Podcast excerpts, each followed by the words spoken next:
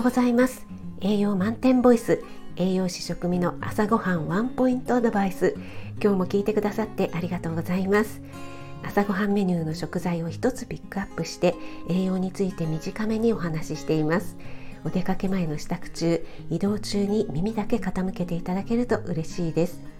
夜は今まで通り簡単聞くレシピ調理法食品の効果効能について放送しています。はい、昨日の朝配信で人参についてお話ししたんですがコメントにですねキャロットラペ作りますっていう方が何人かいらっしゃって、えー、実は私もキャロットラペ大好きなのですごい嬉しくって、えー、今日はあの作り方をシェアしたいなと思います。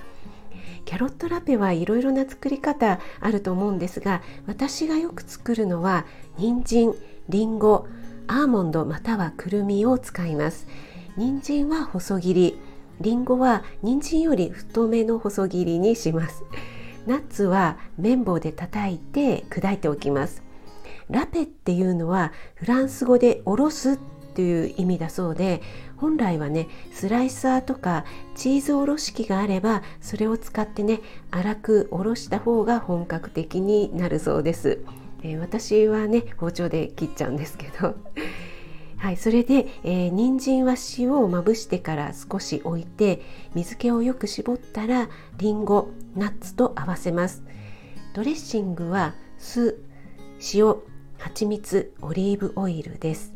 ここにマスタードか粒マスタードを少し加えるとねちょっと大人の味でデリカフェみたいな雰囲気になりますよ。皆さんのラペの作り方えー、こんな風に作ってますよっていうのがあったら是非教えてください。え4月9日金曜日週末になりました。今日も良い一日となりますように気をつけていってらっしゃい。